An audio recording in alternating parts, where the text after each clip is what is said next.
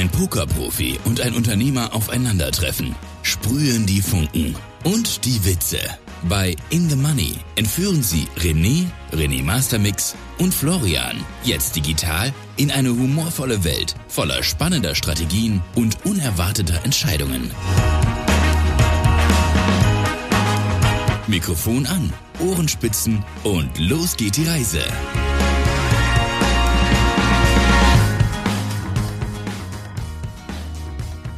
Einen wunderbaren guten Tag, René.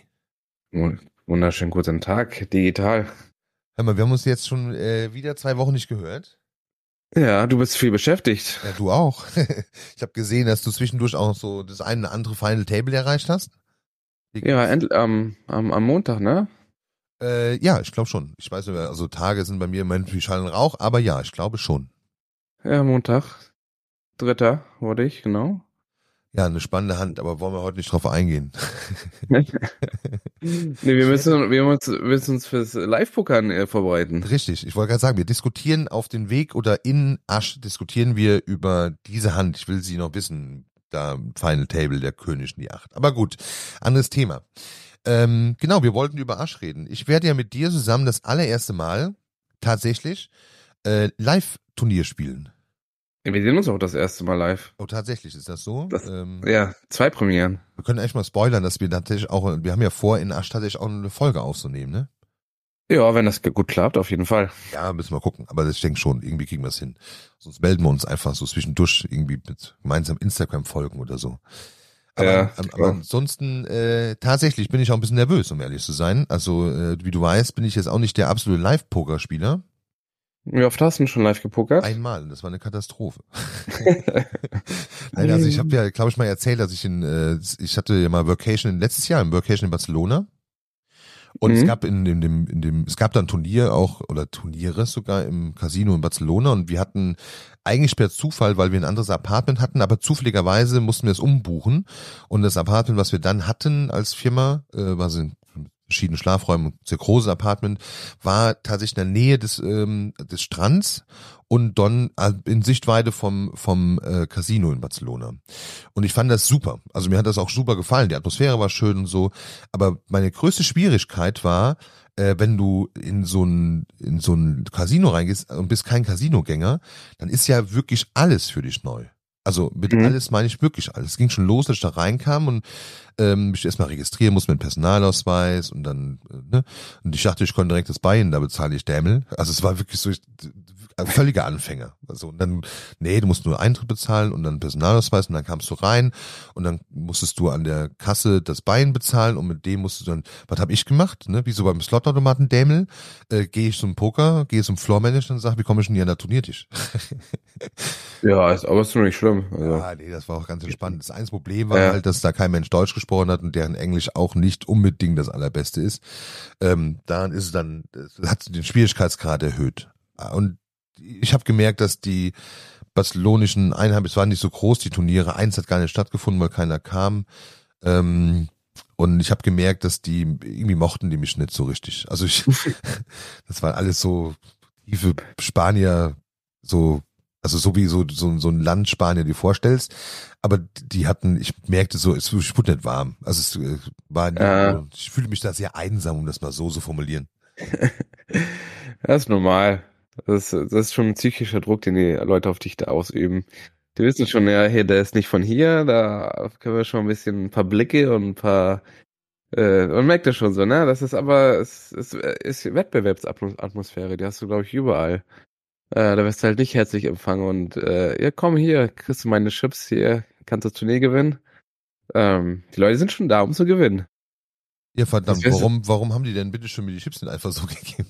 Nee, es war wirklich, also ich meine, das war auch wirklich so, ich weiß noch, dass das erste, die aller, wirklich allererste Hand war irgendwie auch ein Ass König. Und ich kam in dieses Turnier, ich hatte mich ja nicht wirklich vorbereitet, ne? Also ich wusste nicht, wann man das losgegangen ist. Ich kam da hin und es war am Laufen und ich konnte noch mich einkaufen und äh, habe noch nicht mal richtig kapiert, äh, wo ich sehen konnte, wie lange das Turnier schon läuft und so. Also Also es war wirklich richtig dämlich und ich mache das auch noch, es war zum Glück nur so 50 Euro und dann setze ich mich mit dahin in der Turnier, ich glaube 75 Euro muss ich bezahlen, irgendwie sowas war das, so 60 Euro bei Turnier und dann setze ich mich dahin und da war ich kurz wirklich, ich hatte kaum Chips, also es war ich war, ich war so spät, das, äh, und dann hatte ich meinen Ass König und dann war meine zweite oder dritte Hand war wirklich, äh, ja, ein All-In, ne? Und dann bin ich da auch rausgeflogen. Ich weiß noch, gegen Sechser. Der hatte Sechser in der Hand und auf den River kam eine Sechs. Und dann bin ich da rausgeflogen. Und dann war ich wieder weg. Und dann habe ich mir gedacht, gut, jetzt gehst du nächstes Turnier. Dann lief ein anderes Turnier. Und dann lief das die ganze Zeit so, weil ich, also, ich brauchte wirklich den ersten Abend, um einfach dieses Feeling einer, einer, eines, eines Pokerraums zu spüren, weil ich vorher noch nie an irgendeinem Tisch saß. Und ich hoffe, dass ich diese Eindrücke aus meinem Kopf wieder rausbekomme und jetzt in den nächsten Tagen oder nächste Woche dann mit euch oder mit dir äh, besseres Feeling bekomme. Ja, ich denke schon, dass ähm, jetzt im, im Arsch sind ja auch viele Deutsche, ist ja der Deutschgrenze zu Tschechien. Ähm, da, ich glaube, das ist schon ein bisschen anders. Äh, ich glaube auch, alleine wenn du, alleine wär, wärst du jetzt zu zweit nur irgendwo hingefahren, ich glaube, er hätte sich auch schon anders gefühlt. Dann wärst du schon, äh, ich glaube, ich glaube, das einzige Manko, was, was jetzt so deine negative Erfahrung äh, rüberspiegelt, so ist einfach, dass du alleine warst wahrscheinlich. Ja, ja. Ich will das auch nicht negativ auf Live-Turnier ähm, darstellen, sondern es ist wirklich eher so, ähm, ich hätte ja, wenn ich hingegangen wäre, hätte ich damit mich auch einstellen müssen, dass es so ist, wie es ist. Ich am Ende des Tages weiß ich das auch einzuordnen. Wenn ich dann mit jemandem zusammen hingegangen wäre, es war auch jetzt keine Katastrophenstimmung. Ne? Übrigens mhm. am letzten Tag, am letzten Tag ähm, war ich in so ein Turnier auch sehr spät rein, weil wir vorher unterwegs waren mit der Firma. Ähm, und dort habe ich ein bisschen gecasht tatsächlich. Ähm, da bin ich, glaube ich, gerade so in the Money gekommen. Ähm, und tatsächlich habe ich dieses, also als ich dann rausgeflogen bin, habe ich mich an einen Cash-Tisch gesetzt. Mhm. Das Lustige ist, dass ich äh, zum Glück da nicht so viel verloren habe. Also ich habe da nichts gewonnen und habe da meinen kleinen Cash, das waren ja so viel, 70 Euro oder sowas, habe ich da wieder verspielt. Äh, plus nochmal, ich glaube, ein Huni extra. Also ein bisschen was habe ich da schon verspielt, dazu verloren. Aber um ehrlich zu sein, da war die Atmosphäre eine ganz andere. Da war A noch ein Deutscher bei und B waren das sehr lustige äh, Spanier und die hatten, der hat mal wirklich Spaß. Also da, da floss das eine oder andere Getränk auch noch und so, ne? ähm, das, äh, dann hatte ich an den Tisch hinterher noch der, Turniergewinner äh, gesetzt, ähm, äh, der das Turnier, wo ich drin war, gewonnen hatte. Also es war, das war sehr viel lustiger, äh, wenn auch die zwei davon konnten fast gar kein Englisch, das war so mit Händen und Füßen, aber es war viel lustiger. Ähm, so by the way. Also ich habe meine meine Erfahrung ist nicht Katastrophe, aber ich habe gemerkt, dass ich auf die Turniere konnte ich mich nicht konzentrieren, weil ich viel, viel zu tun hatte damit, mich überhaupt zurechtzufinden in dieser Atmosphäre.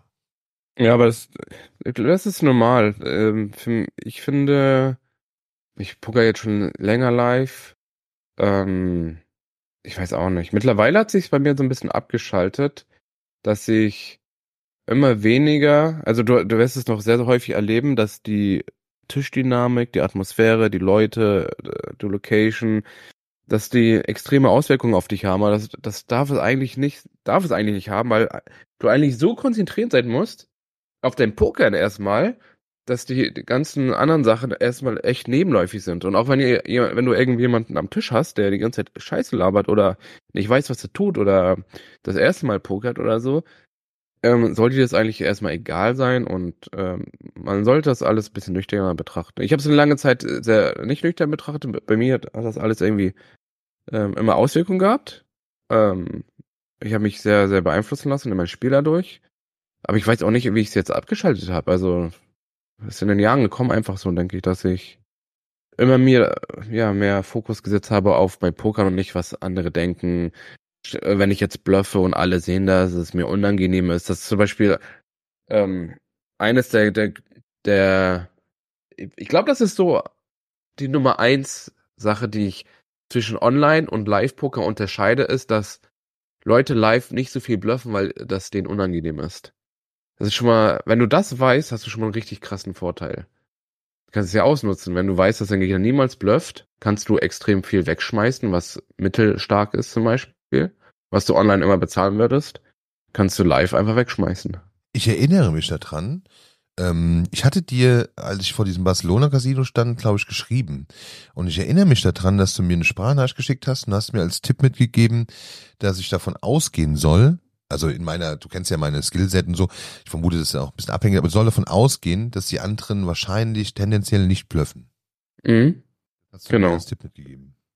Genau, das ist, ist wahrscheinlich Nummer eins Tipp, den ich äh, jeden äh, raten würde, der live pokert und noch nicht so viel live gepokert hat, so und der viel online schon gespielt hat.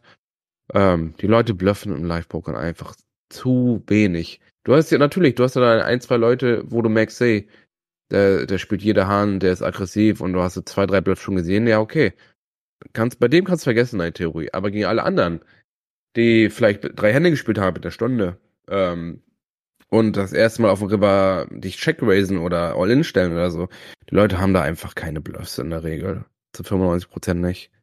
Und das macht Live-Pokern eigentlich viel attraktiver als online, dass, ähm, dass ähm, du eigentlich relativ sicher dein Spiel durchziehen kannst, dich anpassen kannst zu den Leuten, die am Tisch sitzen und du eigentlich eine, immer eine perfekte Strategie hast, was du online einfach nicht so hast, weil online wirst du oft umgesetzt.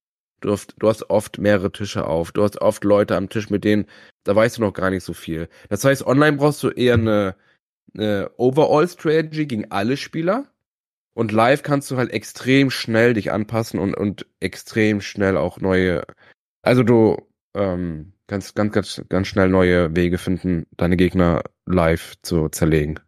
Gehen wir mal so rein. Also wenn ich mich nächste Woche, wir machen jetzt so ein Live-Coaching, Florian. Ähm, wenn ich mich nächste Woche hinsetze an den Tisch, ist eine Empfehlung, ähm, ich sag mal, das ganz geschmeidig anzugehen. Ne? Also erstmal so gucken, wo sitzt du, die Atmosphäre ein bisschen aufzunehmen, Tischdynamik, so gucken, wer sitzt auch am Tisch oder was würdest du mir empfehlen, wenn ich nächste Woche mich das erste Mal mit meinem schönen Chips an einen Tisch setze? Ja, äh, genau. Erstmal den Fokus auf den Tisch haben. So, nicht was, nicht was, nicht wer an dir vorbeigeht, nicht was da für Musik läuft oder wer dir Hallo sagt und so. Das kann man, also wenn man irgendwann ein Level gefunden hat, wo, wo das alles möglich ist, auf jeden Fall. So, ich unterhalte mich mit Leuten und gucke und so und alles. Ähm, ist nicht so schlimm. Aber ich würde äh, so jetzt für dich erstmal, da du das alles noch nicht so drauf hast, erstmal Fokus auf den Tisch, Handy zur Seite legen, also am besten gleich auf dem Tisch haben, einfach Handy in der Tasche lassen. Und dann guckst du die Leute an. Davon haben schon drei, vier Leute haben Handy auf dem Tisch. Dann äh, gibt's da zwei Stück davon, äh, die haben permanent das Handy in der Hand. Denen ist es scheißegal, was die Leute am Tisch machen. Die saugen gar nichts auf. Die gucken nicht, was passiert. Das ist schon mal dein Vorteil. Du legst Handy weg, guckst, was drehen die Leute für Karten um. Haben sie die Karten vorm Flop erhöht? Haben sie nur bezahlt, um sich einen Flop anzuschauen? Da kannst du schon mal, du kannst innerhalb von zehn Minuten, kannst du den halben Tisch schon mal zuordnen. Schaffst du locker. Ähm, das ist schon mal der erste Vorteil, den du hast. Mhm, okay. Das heißt, ähm, ich gucke mir die Leute an und tu die erstmal so gruppieren. Wer ist hier überhaupt hier bei der Sache und, und wer wen interessieren solche, solche, ich nenne sie mal Soft Skills, ne? Sowas wie ähm, zu Read zu finden bei anderen, wen interessiert so nicht. Also ich habe dann, ich, ich gucke das ja manchmal auch in anderen Streams oder so, da sehe ich immer, da gibt es auch Leute, die haben Kopfhörer auf, die gucken nur am Handy rum. Das ist so die Kategorie von Leuten, die spielen, keine Ahnung, die werden immer ihr Ding durchziehen, die, die haben, die haben nicht so den, den Fokus auf den Mitspieler, ne? Ja, unterschiedlich. Also wenn die Leute Kopfhörer auf haben, die können ja trotzdem äh, ihre Musik hören, aber voll konzentriert sein. Ähm, es geht eher um die Leute, die abwesend sind vom Tisch, die auf dem Handy starren oder vom Tisch weggucken oder mit anderen Leuten labern und so weiter. Das sind die, das sind die Spieler, da hast du am meisten Vorteil. Warum? Wenn du aufpasst am Tisch und dir die anderen Spieler anguckst, hast du erstens deine Spielstrategie und du weißt die Strategie der anderen und kannst halt komplett anpassen. Jemand, der nicht aufpasst, spielt straight forward nur seine Strategie und ihm ist es egal, was der andere tut. Der weicht dich ab. Ähm, das heißt, der hat einen immensen Nachteil, weil ähm, die ganzen Informationen, die du die ganze Zeit sammeln kannst, auch wenn du nicht in der Hand drinne bist, die sind, die liegen frei auf dem Tisch rum. Die kannst du frei, die Informationen kannst du alle aufsammeln. Ähm, und der das nicht tut, der lässt einfach mehr, sogar mehr als 40 Prozent liegen, weil du kannst theoretisch, theoretisch kannst du irgendwann dein Spiel eigentlich bei, beiseite legen und nur noch den Gegner spielen. Also wenn die Gegner, wenn die alle so spielbar sind und der eine ist so schlecht und der andere macht äh, komische Sachen und der andere macht irgendwie bestimmte Moves, kannst du permanent eigentlich theoretisch nur noch deine Gegner spielen. Ähm, wenn du natürlich äh, relativ gute Spiele am Tisch hast, versuchst du halt immer dein Spiel eigentlich durchzukriegen. Dann passt, gehst du wieder mehr in deine Richtung. Hm. Das heißt aber, bleib mal bei dem. Ich glaube, das ist ein Goodie. Also ich fühle mich gerade wohl damit, äh, über die einzelnen Spieltypen ein bisschen nachzudenken. Also mhm. ähm, so, so ein Typ, der, wo ich, wo ich merke, ähm, der hat, der hat so seine Strategie, die ändert er auch nicht. Ähm, der ist abwesend vom Tisch. Ähm, also de, dem interessiert es nicht so sehr, auf das Spiel der anderen einzugehen, sondern der hat im Prinzip sein, das ist ja das Ergebnis von dem, von dem Gruppieren. Der hat so sein Ding und wenn er die Karten bekommt, wo er mit, wo er mit Spiel, spiele damit und fertig, mhm. dann kann ich davon ausgehen, und wenn ich von dem 20 Karten gesehen habe und habe mir die im besten Fall auch noch gemerkt oder habe ein Gefühl dafür entwickelt, was er spielt, was nicht, ähm, dann, dann hast du da relativ schnell ein Bild, was, was macht der Typ mit welcher Hand. Das würde ja. ich so als, okay. Das genau, das, das heißt zum Beispiel ähm, jetzt, ähm, die Blinds sind 100, 200, du schmeißt weg, der nächste schmeißt weg und dann kommt der Typ dran, bezahlt nur die 200 ähm, und dann geht's irgendwann zum Showdown und dann dreht er irgendwie einen, ähm, einen Dame 6 in Herz um oder einen Ass 2 Offsuit. Dann kannst du dir schon mal merken, hey, wenn, wenn der schwach, wenn, wenn er schwach ist, bezahlt er nur die 200. Also er öffnet gar nicht. Das heißt, mit schwachen Händen will er Flop sehen. Dann irgendwann ähm, sind diese Spielertypen genauso die gleichen, wenn sie auf einmal anfangen, auf 600, auf 700 zu öffnen. Ähm, dann kannst du davon ausgehen, dass sie erstens stark sind und zweitens kannst du davon ausgehen, dass genau diese Typen, die dann mal eine gute Hand kriegen, wollen ihre Hand nicht wegschmeißen. Denen ist fast egal, was kommt, wird auf Flop. Du weißt, sie werden ungern ihre Hand fullen. Was heißt das für dich wieder? Diese Leute solltest du ganz wenig bluffen, bis gar nicht. Und wenn du es wirklich hast, also wenn du ganz gut triffst, oder mittelstark sogar, Nein. kannst du, kann, solltest du, ähm, würde ich dir empfehlen, einen Monsterpot aufzubauen, weil die nicht wegschmeißen werden. Das heißt, du kannst in solchen Situationen extrem viele Chips sammeln gegen diese Spieler. Das ist eine, ich, wirklich, also gefühlt fühlt sich das gerade an wie der wertvollste Tipp äh, beim Pokern in Live. Mhm. Also ist es auch. Also ist auch mit Abstand. Ähm, du musst halt zwar immer noch ein bisschen aufpassen, weil wenn sie denn auf drei, 400, äh, auf drei, vier Big Blinds raisen, auf sechs, 700, dann äh, haben sie oft eine gute Hand. Du musst auch ein bisschen aufpassen, dass du dich nicht komplett verrennst mit deinen schwächeren Händen. Aber alles, was irgendwie mittelstark bis stark ist und du vielleicht merkst, hey, der ist jetzt nicht, der hat zwar eine gute Hand, aber das Board ist für ihn gar nicht so geil und der fühlt sich so ein bisschen unwohl, immer versuchen, Pot aufzubauen. So wenn du äh, mittelstark bis stark bist. Mhm, okay. Also hätte ich auch jetzt gedacht, also weil wenn man so liest, dass der oder wenn man so ein paar Mal gesehen hat, dass er tatsächlich mit so nicht so starken Händen ähm, so spielt, dann wäre mein Gefühl auch, wenn ich dann auch wirklich getroffen hätte oder wenn ich ein vielleicht sogar die stärkste mögliche Hand hätte, dass ich dann einfach schaue, dass ich den im Spiel lasse und ähm, äh, den Value aufbaue. Aber die, ähm, gehen wir mal zum nächsten Spielertyp. Ähm, das ist der Spielertyp, haben wir gerade schon versucht zu, ich sag mal, gruppieren. Ähm, Gibt es übrigens ja häufig, fühle ich. Also ich, äh, weiß nicht, wie dein Gefühl ist, aber ich, so wenn ich die, wenn ich mir das so anschaue in den einzelnen Streams, dann hast du sehr häufig so, also eigentlich immer äh, mindestens einen am Tisch sitzen, der genau so agiert, ne? Mhm, mindestens, ja, locker. Das ist oft zwei, drei von solchen Typen am Tisch. So, so, so Leute, so, Kommunikat, so Kommunikationsgenies, die mehr oder weniger immer stehen, mit dem Nachbartisch quatschen oder mit irgendeinem, der vorbeiläuft, ähm, würdest du in die gleiche Gruppe reinnehmen? Also das sind so die, auch. Ja, also ist er trotzdem abwesend. Also der achtet weder auf die, also der hat, der, das, das, äh, der Main-Gedanke ist einfach nur, dass er seine eigene Strategie fährt. Und wenn er seine eigene Strategie fährt und du weißt seine Strategie, passt du dich komplett an. Er wird aber niemals checken, dass du dich anpasst gegen ihn. Das wird er niemals checken. Er weiß weder deine Strategie noch, dass du dich anpasst. Ja. Ähm, das ist sein, das ist sein, das ist sein Riesenvorteil einfach gegenüber ihm. Ja, also der, dass du erkennen, dass du eine Gruppe an Spielern hast, ganz unabhängig, ob sie jetzt einen Kopfhörer aufhaben, ob sie jetzt abwesend sind, mit Nachbartisch reden, den, den Tisch nur nebenbei spielen. Wichtig ist zu wissen, okay, der, der wird seine Strategie nicht auf dich anpassen oder auf die anderen Spieler anpassen, sondern der, der am Ende des Tages führt er sein eigenes Ding durch und das, das Dingen ähm, quasi zu erkennen und zu verstehen nach ein paar Händen, ähm, das ist so die Aufgabe, die man ähm, für diese Gruppe an Spielern hat. Äh, was würdest du an, was ist, hast du noch so für, für Spielertypen am Tisch? Was, was wäre die nächste Gruppe, wo du sagst, ah, da kannst du auch direkt mal ein Auge drauf werfen? Ja, gegen die zu passiven. Also die, die, es gibt viele auch, die neu im Pokern sind. Die ängstlichen, mich. Ähm, genau, genau, die vielleicht neu sind oder äh, die auch, es gibt auch viele, die auch schon ewig pokern, aber die einfach sehr passiv sind. Die auf, also gerade auch die Älteren, sind die, äh, ja, plus 50 Spieler, würde ich sagen, die äh, oft stundenlang am Tisch sitzen, auf extrem starke Hände warten, von denen kannst du halt die Blinds klauen, die kannst du aus Pötte rausdrängen, die kannst du sehr häufig bluffen. Ähm, ja, wenn sie dann, wenn du aber merkst, okay, der, der, der eröffnet jetzt mit einem Race und äh, spielt direkt einen Pot an und so, dann kannst du auch extrem viel wegschmeißen gegen diese Spieler. Solltest du auch. Ähm, das heißt, du passt gegen die auch wieder dein Spiel komplett an und diese Spieler werden auch kein, also selbst wenn die am Tisch aufpassen, die werden auch keine Lösung finden für die Situation. Die werden nicht sagen, hm, jetzt habe ich mein Teil des Image aufgebaut, jetzt nutze ich das aus, um dich mal zu bluffen. Das machen sie vielleicht einmal aus zehn Versuchen, aber trotzdem werden sie halt neunmal es nicht tun. Und dadurch hast du wieder einen Vorteil. Du kannst extrem viel wegschmeißen, wenn sie feuern. Ähm, du kannst gegen die selber viel bluffen, wenn sie passiv sind. Ähm, das ist der nächste Spielertyp, den, den du einfach, ja, wenn du ein bisschen aufpasst und merkst, hey, der hat jetzt aus den letzten, in den letzten zwei Stunden drei, drei Hände gespielt, ja, dann versucht die viel zu bluffen, viel unter Druck zu setzen, mit großen Bets, nicht mit kleinen, sondern eher mit großen Bets. Und wenn sie dann doch bezahlen auf große Bets, dann musst du schon abwägen, ob Turn River ähm, ja, denen das ein bisschen ungemütlich macht. Für, also wenn sie, wir mal, der Flop ist 10, 2, 3. So, und du feuerst einmal groß und die bezahlen. Kannst du davon ausgehen, hey, die haben die 10 getroffen.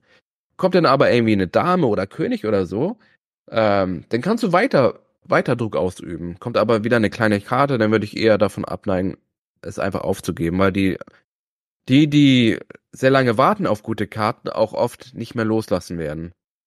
Weil sie halt extrem stark sind. Mhm. Ja, macht ja Sinn. Äh, klingt auf jeden Fall, ähm, hätte ich jetzt, also so von der Logik her ist es ja immer so, man sagt dann, okay, habe ich verstanden. Ich bin mal gespannt, wie sehr ich das umsetzen kann an der Stelle. Mhm. Aber ja, ich glaube, so diese Titanspieler ist ja, das ist ja auch häufig, die einfach da sitzen und einfach auf Ass, Ass warten. Äh, oder auf Ass König, auf alles sowas warten und dann kann ich mir vorstellen, so aus der eigenen, aus dem eigenen Feeling heraus, dann ist es halt auch schwer loszulassen, ne? Dann fängt das vielleicht sogar genau. das Thema Hoffen an, ne? Dann kommt der Flop, ist nichts drauf, du hast immer noch dein Ass, Ass oder dein Ass König mit Ass, Ass, jetzt mit Ass König auf der Hand, ähm, und da kommt irgendwie nichts Vernünftiges, ähm, und wenn du dir jetzt nur Druck setzt, dann wird es für die schwierig, das Ass König wegzuschmeißen, auch wenn sie nichts getroffen haben. Ähm, ja, das schon. Das, das geben die sehr, sehr schnell auf. Also so ein, Ass-König und Flop ist 10, 2, 3 oder äh, 5, 6, 8 oder so. Die schmeißen sehr schnell Ass-König weg. Deswegen kannst du auch sicher sein, wenn du groß bettest auf solchen Boards und äh, die werden sehr, sehr, sehr selten mit Ass-König noch einmal callen. Das heißt, das die, geben die, dir, die geben dir tatsächlich ein Pärchen in der Hand und so ein Kram. Nee, nee, die geben, dir, die geben dir gar nichts. Die geben dir gar nichts. Die sehen einfach, die haben nichts getroffen und schmeißen weg. Das ist deren, die machen sich keine Gedanken über dein Spiel. Die gucken sich ihre Hand an, sehen, hey, Ass König, ich hab nichts, schmeiß weg. Das ist ganz einfach bei denen. Die spielen ganz einfach, ganz straight. Ähm, und da bist du, und das ist, glaube ich, dein größtes Manko.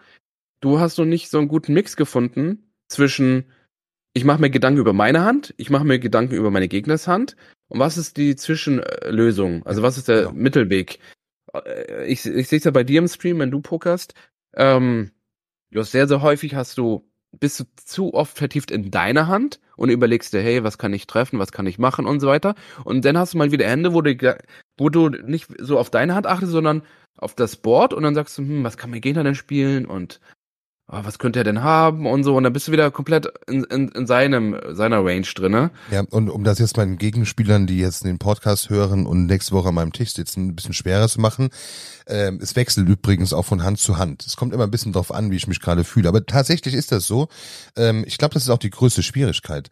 Ähm, ich, also ich bin übrigens mit, egal mit welcher Strategie, bin ich gleich erfolgreich oder nicht erfolgreich, wie man es nennen möchte. Also ich habe das mhm. Gefühl, dass ich, wenn ich ein Turnier mit dem Vorsatz spiele, nur auf meine Hände zu achten und nur wirklich das perfekte Florian Köln spiel, also das perfekte Florian Köln, also im Sinne mein perfektes Spiel zu spielen, dann ähm, dann komme ich genauso häufig oder nicht häufig ins ins Geld, äh, als wenn ich äh, sage, okay, was heißt jetzt spielst du mal komplett anders.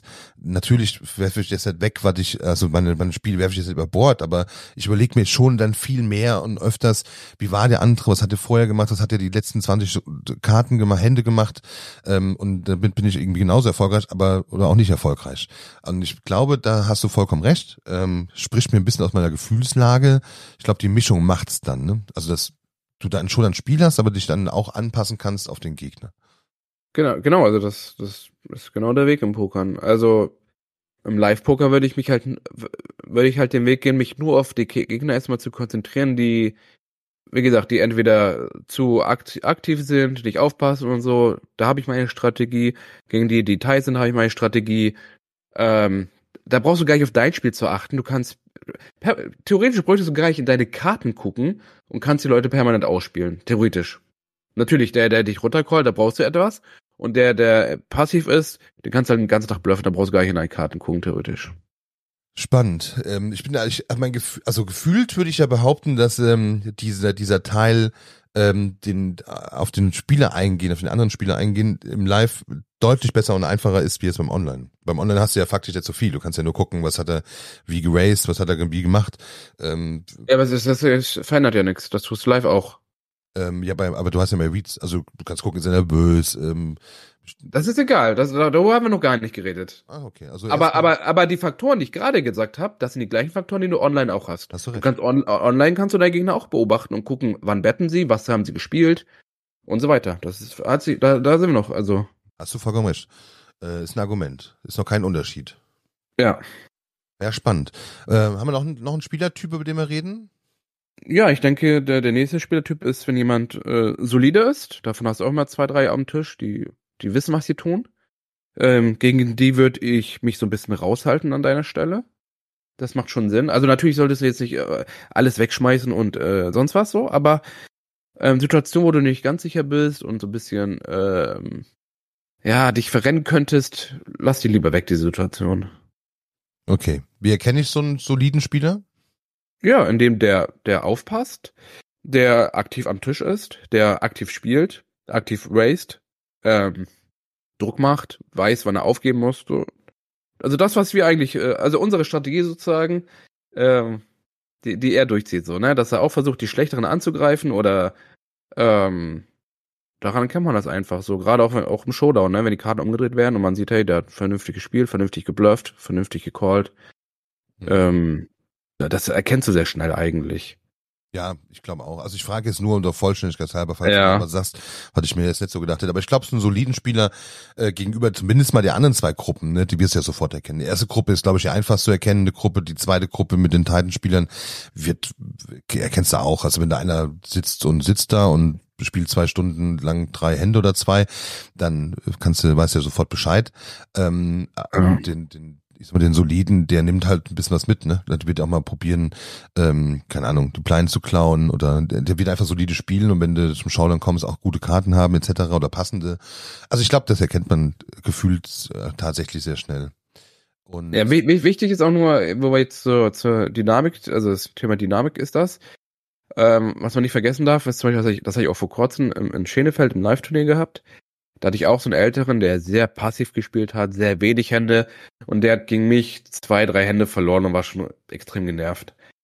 Und der, auf der, ja, der hat, äh, dann habe ich eröffnet und er bezahlt im Small mit äh, 6, 8 Offsuit und guckt sich einen Flop an, bezahlt, auf dem Flop hat er die Chance auf eine Straße, bezahlt dann einmal, ähm, dann kommt die nächste Karte und der Big Blind setzt und ich raise extrem teuer und der bezahlt halt wieder, weil er einfach genervt ist und unbedingt irgendwie äh, gegen mich mal gewinnen will. Das heißt, irgendwann legt er seine Strategie ab, weil ihm die Dynamik stört, er hat ein paar Hände verloren und jemand, der bis dato relativ tight war, findet eine Hand und denkt sich jetzt, jetzt zeige ich dem mal, jetzt lass ich auch nicht los und ähm, das ist halt die Tischdynamik, die sich irgendwann entwickelt. Man darf dann aber kein Freund werden, ne? Also wenn der Typ genervt von dir ist, das wird er dir wahrscheinlich auch signalisieren.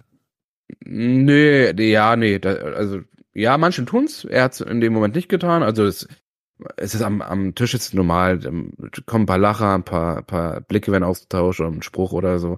Aber alles im Rahmen. Also alles im Rahmen. Er war sehr, sehr nett und so, aber ähm, hat schon, also er zum Beispiel eine Hand hat er, ähm, ich hatte in einem Spot hatte ich ein Feeling gerivert. Und äh, ich habe mir auf dem River eine richtig hohe Bett ge gebracht und die hatte bezahlt. Und habe ich halt mein Feeling gezeigt und ne, war gute Stimmung und so am Tisch und so, boah, Feeling, die saßen so. Und der irgendwann lief irgendwie ein Kollege von dem vorbei und so und dann hat nur Rubia gerufen, ja, ich habe gerade eben mit einem Full House gegen Feeling verloren.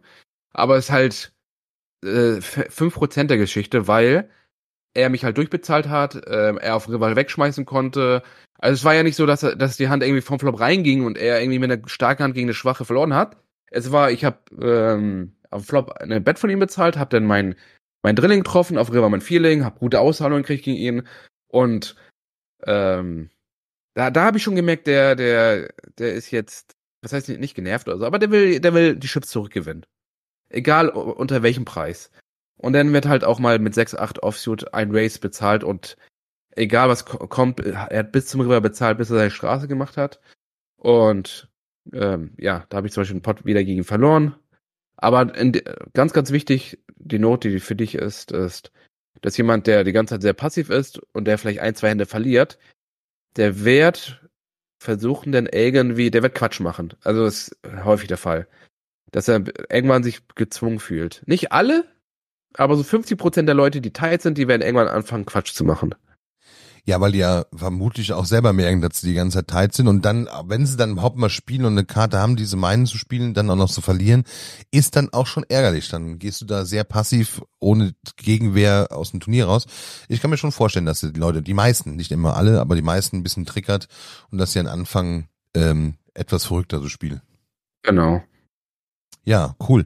Ähm, und dann gibt es doch wahrscheinlich noch die Jungs, die irgendwie, also die hat man bestimmt auch mal am Tisch, die irgendwie alles, also die wirklich verrückt sind, die echt alles Vollgas. Ja, also, das sind die, das, das sind die Gambler, die kannst du, sieben, die siehst du natürlich rein damit.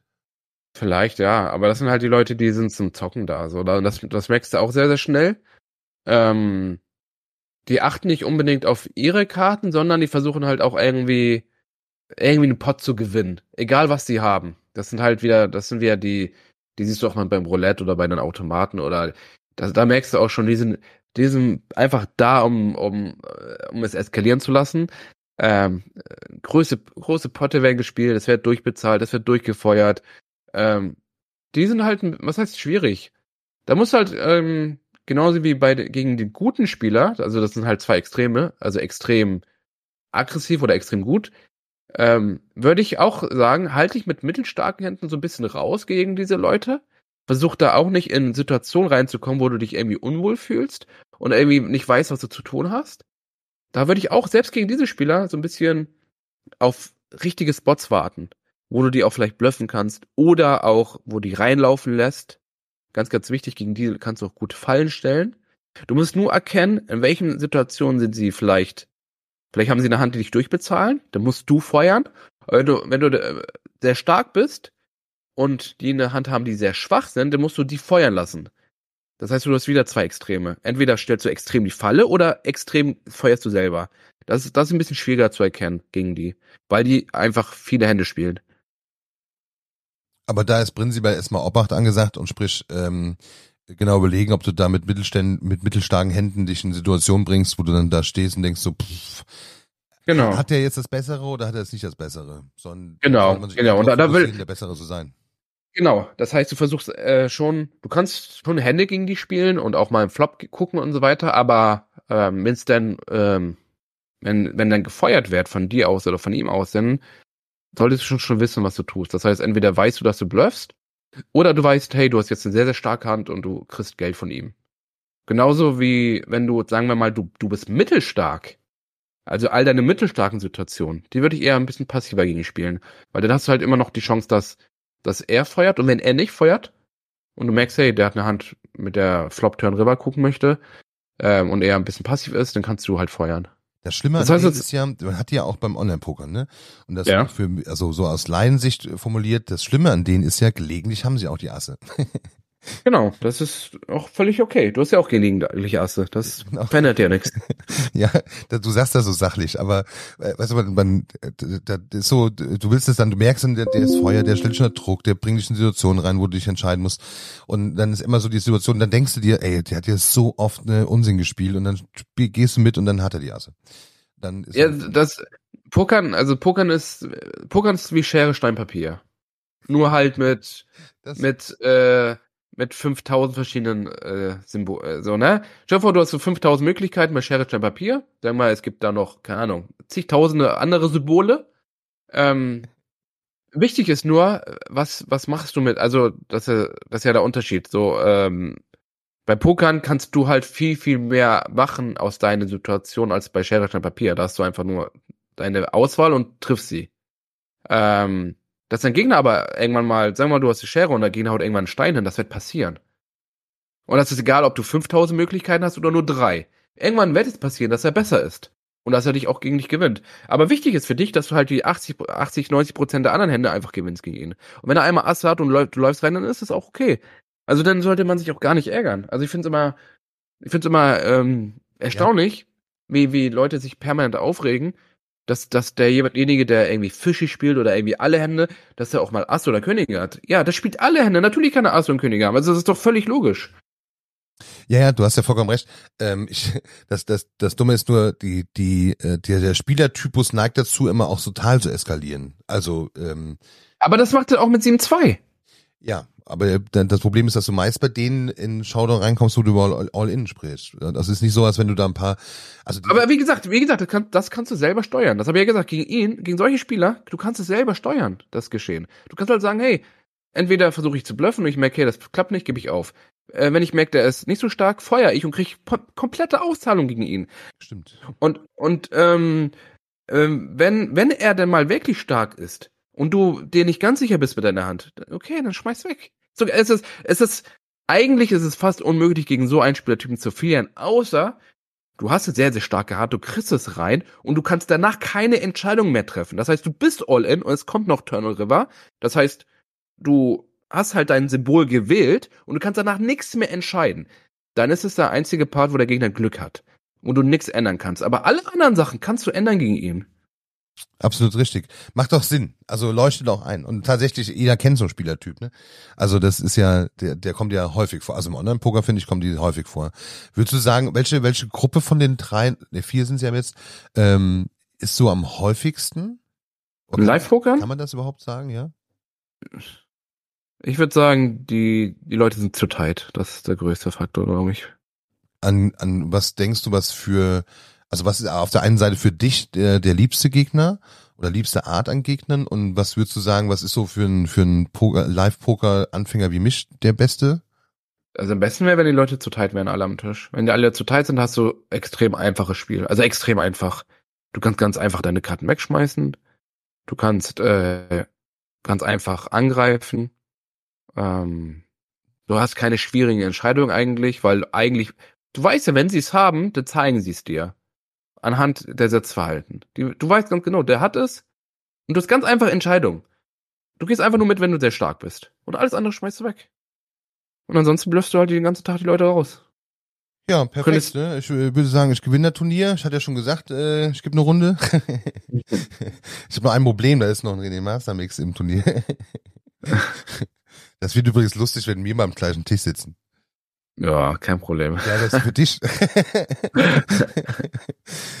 muss, äh, genau, ah, ich müsste dann mir überlegen, dass ich konträr dem spiele, wie du erwarten würdest, wie ich spiele. Oha. nö, nö, ich würde mal einfach mein Spiel machen. Ja, ja. Dann, ja, viel lustig. Ähm, das Ding ist, gegen dich kann man, äh, gegen dich kann man, also gegen jemand, du bist jetzt nicht ernsthaft vier Tage vor Asch, wo weiß ich, wie viele Leute aus dieser, aus dieser Hörerschaft sitzen, die erzählen, wie man gegen mich spielen kann. Ähm, Doch. Nee, nee, ich wollte ich wollte es umgekehrt sagen. Also okay. Ich wollte sagen, gegen dich ist eigentlich relativ schwierig zu spielen. Also dich auszuspielen, das macht eigentlich gar keinen Sinn. Ähm, theoretisch sollte man gegen dich einfach nur sein Spiel durchziehen. Du hast ja schon genug Probleme mit deinem Spiel. Weißt du? Das heißt, ich brauche mich gar nicht auf dein Spiel zu konzentrieren. Eigentlich müsste ich mein Spiel spielen und mich wohlfühlen. Und du hast, machst, du machst ja deine, deine Probleme jetzt selber immer, indem du nicht genau weißt, so, hä, und was mache ich jetzt, was tue ich und so. Ähm, und das macht es auch so ein bisschen, im Gegensatz macht es auch wieder ein bisschen schwierig, gegen dich zu spielen. Ich überlege jetzt gerade, ist das ein Kompliment oder, ist das so eine so ein Schlag ins Gesicht und gleichzeitig ähm, deswegen könntest du auch mal vielleicht irgendwann also ich kann mir das so richtig vorstellen angenommen ich würde jetzt dieses Turnier also käme ein Final Table dann mhm. dann würdest du wahrscheinlich da stehen und sagen du hast so scheiße gespielt aber am Ende des Tages war das der Vorteil Nein, das hat ja nichts mit Scheiße zu tun. Ja, ich weiß schon. Es ist ja, also sagen, sagen wir mal, ähm, ähm, da gibt's irgendwann, ich, ich fahre irgendwie Auto auf der Autobahn, ne? Und, und jeder würde irgendwie blinken und du wüsstest immer, was alle tun, weil alles wird zeigen. Und dann kommt da einer in der Auffahrt reingebrettert und fährt einfach alle einfach komplett rüber. Jetzt kommt er jetzt so. total. so, dann, ähm, ja, dann du kannst ja mit nichts rechnen. So, ob es jetzt gut oder schlecht ist, keine Ahnung. Das, ich weiß nicht, ich bleib dabei, ich weiß nicht so genau, ob das ein Kompliment ist oder ob das, ähm, es klingt, also erst klingt es nicht nach einem Kompliment und dann klingt es wieder so, als wenn es eigentlich geil so die scheiß Taktik wäre. wenn es das ja, macht den, macht den, ja, manche sehen manche sehen es als Vorteil, so als so die Underdogs und so, die haben ja auch so, wenn man sagt, wenn man so ins Spielgeschehen reingeht, sagt, hey, ich bin hier ein Underdog und ich nutze diese Underdog-Strategie aus, um im richtigen Moment zuzuschlagen, ähm, ist ein Vorteil meiner Meinung nach. Ja, also genau, das macht halt wieder schön. Also die Formulierung war jetzt nicht so schön, fangen sie, also sie fingen nicht so schön an, endete aber mit äh, eigentlich hast du einen Vorteil gegenüber anderen. Das ist okay, ja. das ist okay für mich. ich mit leben. Ja, aber tatsächlich, ich glaube, wenn man so drüber nachdenkt, ähm, wenn da jemand ist, der, also wenn du, du wirst ja auch Menschen haben, mit denen hast du schon Dutzend Mal am Tisch gesessen, ne? Mhm. Und ich glaube, ja. dann, dann, da stellst du dir die Frage nicht mehr. Du kennst deren Spiel. Also du weißt einfach, was sie normalerweise tun, wenn sie in ihrem Spiel bleiben. Ähm, und dann wird halt schwierig. Ja, du, du wirst, du wirst dich erschrecken, wenn du irgendwann mal, du siehst halt, auf, auf lange Sicht siehst du halt extrem viele Leute immer an den gleichen Tischen und du siehst auch Leute gewinnen hier und da irgendwelche Turniere, wo du dann am Tisch mit denen bist und erstmal, im ersten Moment hast du mal so ein bisschen Respekt und ein bisschen, denkst du, okay, gefährlicher Gegner und so. Aber wenn es dann zum Showdown kommt und du siehst, siehst gewisse Hände, dann fragst du dich echt, wie, wie, wie gewisse Leute Turniere gewinnen können. Und das zeigt dir aber am Ende immer wieder, wie viel Glück Pokern wieder ist. Ähm, da sollte einem immer wieder bewusst sein, dass man sich nicht aufregen sollte, wenn der Bananenspieler, der die ganze Zeit spielt, gegen dich Asse kriegt. Da sollte man sich nicht irgendwie denken, hey, wer will mich hier bestrafen? Habe ich irgendwas Falsches getan? Ist irgendwie ein böses Karma hier? Oder warum hat es wieder mich erwischt oder sonst was? Pokémon hat, hat am Ende einfach noch einen sehr, sehr hohen Glücksspielanteil. Das, der ist einfach da und das, das sehen viele Pokerspieler immer nicht.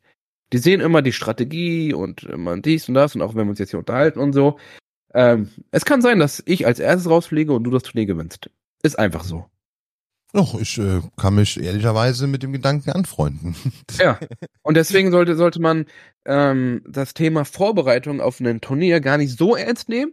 Es gibt ein paar Grundzüge und die wirst du auch lernen in den nächsten Jahren hoffentlich ähm, und dich weiter dran gewöhnen und so weiter, dass du sagst, hey, ähm, irgendwann fühle ich mich wohl, ich kann auf mein Handy gehen, ich beobachte aber Leute gleichzeitig, ich schnack mit anderen Leuten und krieg alles mit.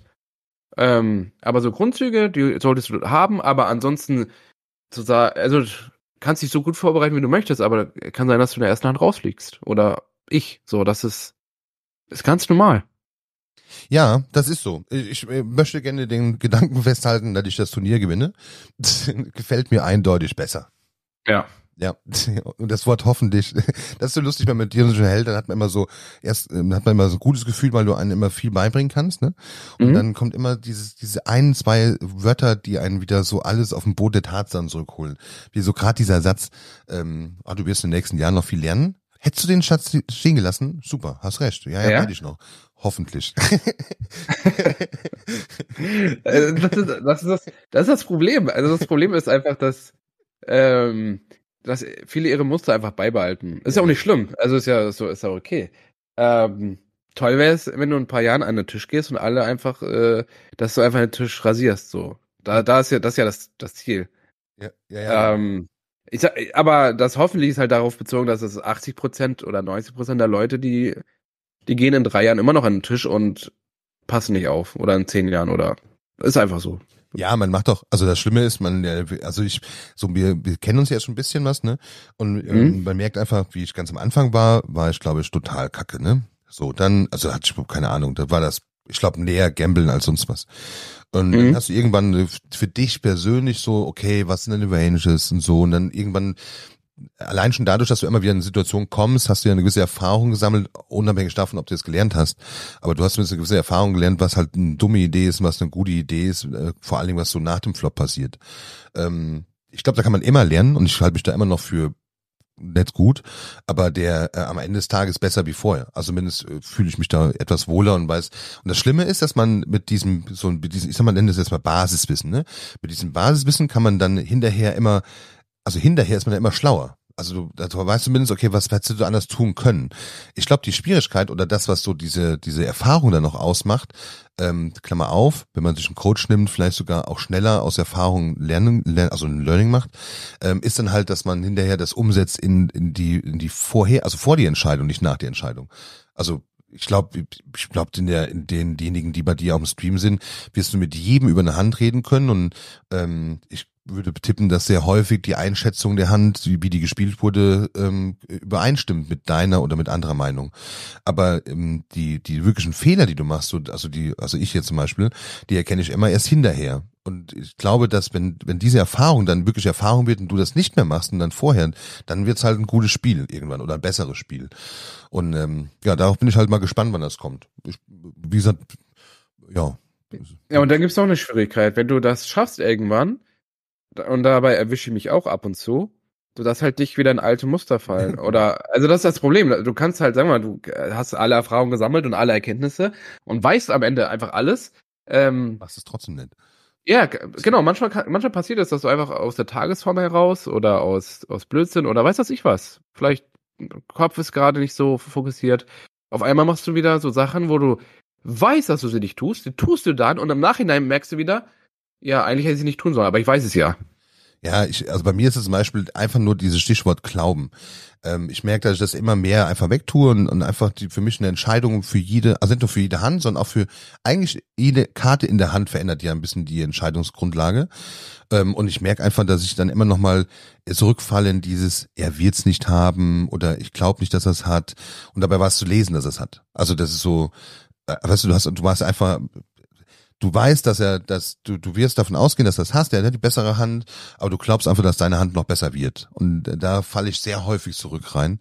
Ähm, allerdings gleich für alle, die zuhören, in Arsch nicht. ja, ich hoffe ja, dass in der nächsten Folge, da ist ja der nächsten Montag, da sind wir ja schon zurück, dass wir da ein paar positive Geschichten erzählen können. Ja, äh, ich werde dir erzählen, wie das ist, wenn man so eine Trophäe in die Luft trägt. Ich habe ich hab schon eine Trophäe. Wurscht, dann werden wir darüber sprechen, wie toll es war. Wir werden uns austauschen darüber, wie toll es ist, sein Turnier so gewinnen. Ich werde ja. mitreden können. Ja, hoffentlich. Äh, ja, ist, ich dann. Ist übrigens das Thema Mindset wichtig? Also sagst du, ähm, es ist schon ein Unterschied, ob du da hingehst und ja, ich will eine schöne Zeit haben und ein bisschen spielen, aber ich gehe nicht davon aus, dass ich schon weit komme. Oder sagst du, Mindset ist schon wichtig und ähm, es ist schon wichtig, immer dran zu glauben, dass man gewinnen kann, könnte, kann, wie auch immer. Aber ich bin, ich bin, ich, ich habe gar nicht, also weder noch. Also ich bin, ich fahr hin, ähm, treffe einige Leute aus der Community, so das freut mich. Ich bin das erste Mal im Arsch, so das ist so meine Denk, also mein Fokus ist gerade darauf, dass, dass ich ein schönes Wochenende da hab. Ähm, was Pokern betrifft, ist wieder ist wieder ein anderes Thema, obwohl, ne, aber ist einfach separat so für mich. Wenn ich am Tisch bin, will ich einfach das beste Pokerspiel spielen, was was ich kann. Das sind zwei Paar Schuhe so, also und dann ist ja halt immer alles möglich. Wenn, wenn, wenn du dein bestes Spiel spielen kannst, dann ist, aber jetzt zu sagen, ich will nicht letzter werden und nicht oder erster oder so, ist halt ist unmöglich. Also es ist, ja, ja. Ähm, wenn du, wenn du irgendwann so auf dem, auf dem Lauf bist und du merkst, hey, die letzten zwei, drei, vier Tische und du hast einen Stack und es läuft gut, dann, dann brennt sich so langsam im Kopf ein, hey, ich will's jetzt gewinnen, so, ne, und unbedingt und äh, du wirst halt immer, also kommt mehr in den Tunnel rein, so, das ist bei mir so der Fall. Ähm, dass ich noch konzentriert, also noch, noch eine Schippe immer zulege, gerade weil es umso, wenn es umso länger es geht, umso mehr Fokus setzt nach bei vielen. Und wenn man dann nochmal, also bei anderen halbiert sich das und wenn das sich bei dir verdoppelt, ein, also dann, dann bist du unaufhaltsam, mein, meiner Meinung nach, häufig. Das ist übrigens auch, äh, so Turniere dauern ja ewig, ne? Das ist also so, diese, diese, diese Kondition sie haben nicht nachzulassen, so, oder ich, ich glaube schon, dass so ein Turnier mal irgendwo ein bisschen ähm, mal nachlässt, aber wie du sagst, wenn es dann darum geht du merkst, dass jetzt, jetzt, jetzt geht's Richtung, Richtung letzten Tisch und so, dass du dann einfach nochmal den Fokus nochmal oben drauf schaffst, das mhm. musst du auch, ich glaube, das muss man auch erstmal schaffen.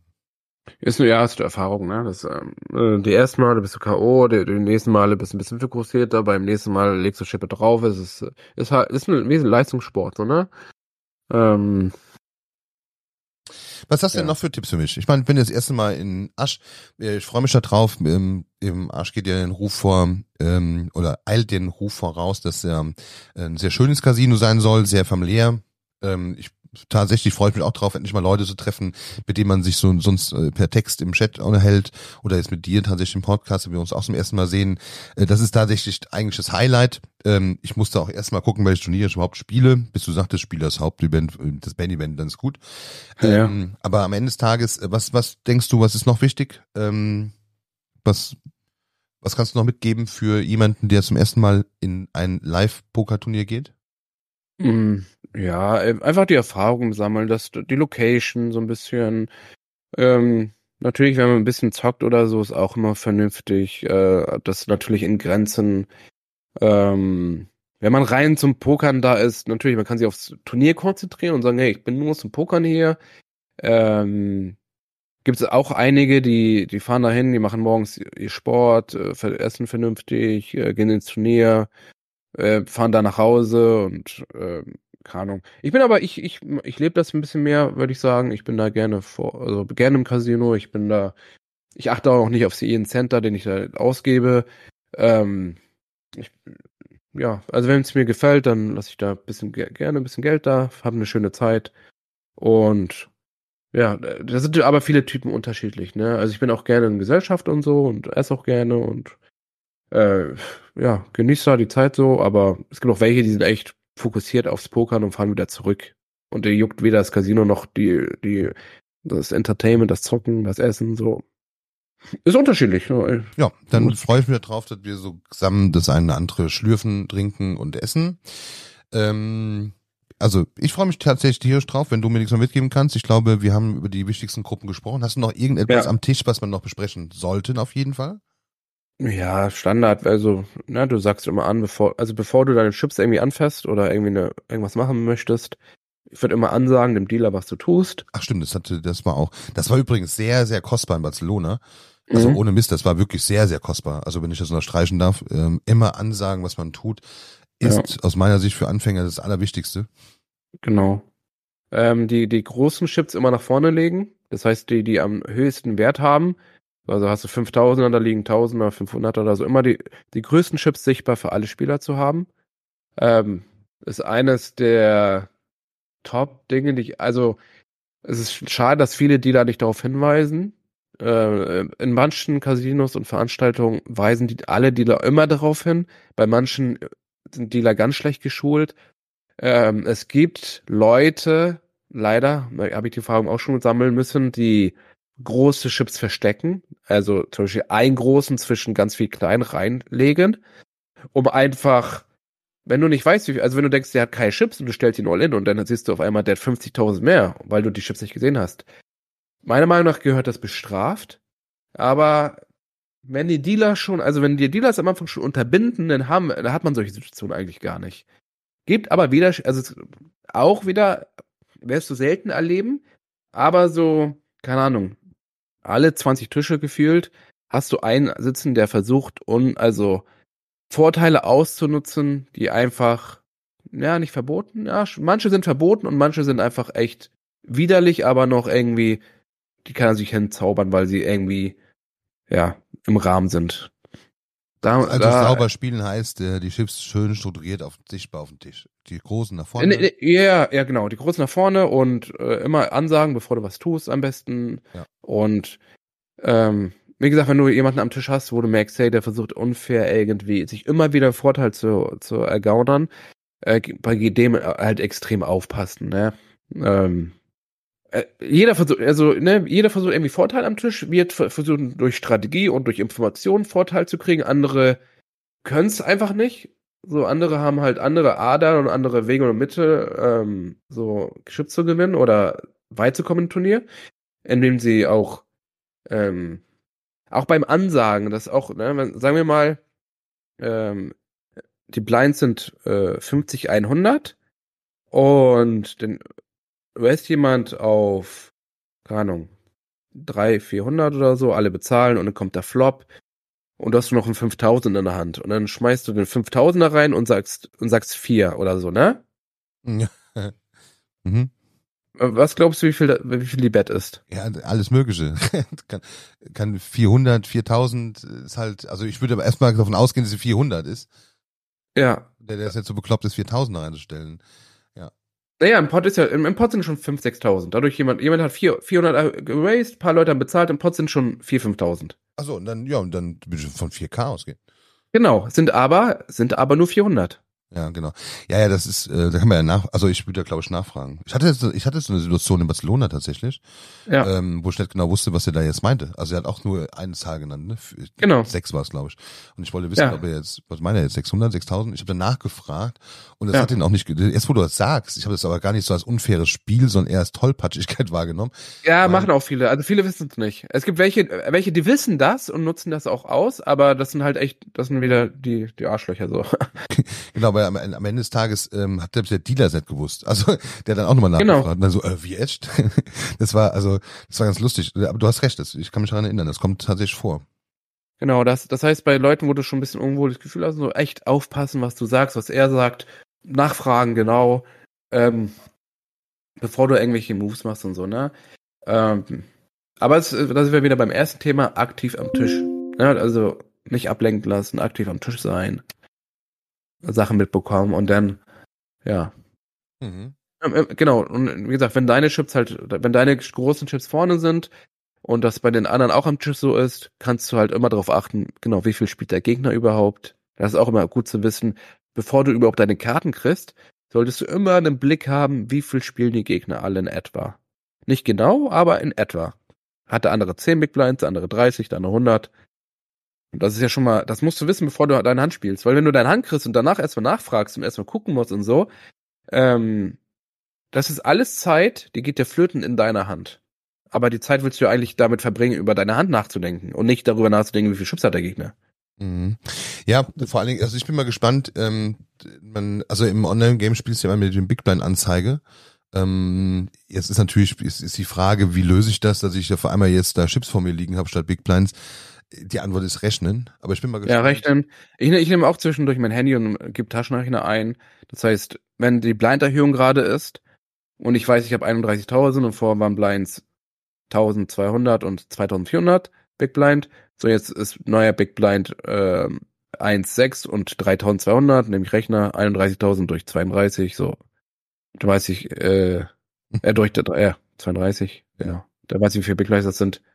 Ähm, das mache ich zum Beispiel. Natürlich in der Hand mache ich es nicht. So, ich weiß gar nicht, ob, ob man das dürfte überhaupt, ob man in der Hand benutzen darf. Einmal schön die Ranges rausholen. Einmal so, Ähm. ja, genau, hier so ein schönes Tool rausholen am Handy. Stifte man sowas? Nee, ne? Also natürlich Range und so darfst du auf jeden Fall nicht benutzen. Das ist halt ver ver verboten so. Ich frage, ich weiß auch nicht, ob du einen Taschenrechner benutzen darfst oder so ein, wie heißen die Teile, wo du diese, äh, diese, den Schieber hast? Rechenschieber? Ja, die haben, nicht. haben, die, haben die so einen speziellen Namen? Ja, keine Ahnung. Ich überlege mir Von gerade, wie, wie, hat- was passieren würde, wenn ich jetzt einfach ChatGPT aufmache und rein sage, ähm, ich bin am, ich bin am Button, habe das und das, wie die anderen gucken würden. Ich, ich glaube, einmal mache ich das in meinem Leben. ja. Herrlich. Ähm, nee, okay, aber da bin ich mal gespannt drauf, weil dieses, ähm, das war ich auf Barcelona, das, obwohl das relativ schnell ging. Also ich äh, habe mir da einen riesen Kopf rumgemacht, ähm, ja, dass ich mich, ähm, aber dieses Spiel an sich bleibt ja gleich. Also auch dieses, dieses Open Range, also wie groß ist bei Sizing, würdest du sagen, es bleibt gleich, ne? Also so zwei Big Plans zu Ja, öffnen, etc. Genau. Also da Genau. ändert sich nichts. Nee. Außer ganz am Anfang, wenn, wenn, wenn du hast 200, 300 Big Blinds, aber das machst du auch online, da wirst du ja auch auf drei, nicht auf zwei. Ja. Ja, Hör mal, dann würde ich sagen, sind wir durch, se- ne? sehen wir, ja, sehen wir uns Freitag. Gehen wir Ähm, rein. Genau, ich bin schon Turnier? äh, wahrscheinlich ja, was denn? Donnerstag oder Freitag, aber wir wir sehen uns auf jeden Fall am Freitag. Das ist schon mal festzuhalten. Da freue ich mich sehr Und- drauf. Und wir spielen ja auch ein Bounty Hunters Turnier, das heißt, es geht auch um Bounties. Das heißt, da wird es auch wieder ein bisschen wilder werden, ne? Das darfst du nicht vergessen. Das, das, das, das freut mich auch tatsächlich. Also wirklich, das freut mich tatsächlich, weil das gibt ja auch die Gelegenheit, zwischendurch mal was zu gewinnen und dir ein gutes Gefühl zu geben, ohne dass du einen feinen Table erreichst. Aber, Genau. aber ähm, äh, wie ist das eigentlich, wenn die Bounties, ähm, ist das so Mystery Bounty, du kriegst die Karte, hinterher wird geguckt, was du kriegst, oder, oder ist das Nein, nein, ganz, ganz normal als Bounty. Turnier kostet äh, 210 Euro, ähm, 120 gehen in den normalen Preispool, 80 gehen als Bounties drauf und 30 für das Casino. Ähm, das heißt, wenn du jemanden rausnimmst, bekommst du, glaube ich, 40 Euro und dein eigenes Bounty erhöht sich halt um 40 weitere. Ach cool. Ja, das äh, bin ich mal gespannt, wie das so gemacht wird. Ich habe das noch nie gesehen, wie ein Bounty-Turnier im Live äh, stattfindet. Ich hab, hab ja, ich habe gesehen, dass sie das halt mit Karten am Tisch machen. Da kriegst du eine Karte, da steht halt 60 Euro drauf, äh, 80 Euro. Ähm, und wenn du ihn rausnimmst, kriegst du 40 Euro halt wahrscheinlich Casino-Chips. Und dein, dein Bounty wird dann sozusagen neu, kriegst du eine neue Karte und steht da halt nicht mehr 80, sondern 100, 120 drauf. Ah, okay wenn jemand dich rausnimmt, kriegt der andere 60 und 60 kommt auf seine. Das heißt, wenn er 80 hatte und nimmt dich raus, steht bei ihm 140 dann. Ah, spannend. Und so, und so. Also so geht's, glaube ich, also, so müsste es sein. Am Freitag müssen wir uns mal kurz unterhalten, ob wir aus einer Kopfgeldwette machen. Wer zum Schluss das höhere Kopfgeld hat, lieber René. so, so, eine Seit, so eine Seitwette. Können wir machen. ja, ist doch. Äh, aber genau, wir gucken mal, wer noch alles da ist. Ähm, am Ende des Tages wünsche ich dir auf jeden Fall erstmal bis dahin noch eine gute Zeit lieber René. Mhm. Danke. Ähm, wir haben ja eine schöne Folge durch, glaube ich. Ich ähm, schaue das, ähm, also ja, ich freue mich einfach drauf. Also wir fahren ja, sehen uns Freitag. Ja. In dem Sinne wünsche ich dir jetzt auf jeden Fall noch einen guten Tag. Wir haben es zum ersten Mal mittags aufgenommen. Das bringt mich völlig aus dem Konzept. Äh, sonst machen wir mal abends, aber wir haben ja am helllichen Tag mittags. ja. Sinne. Habt eine schöne Zeit. Ja, du auch. Bis, Bis Freitag. Ciao, ciao. Ciao, ciao.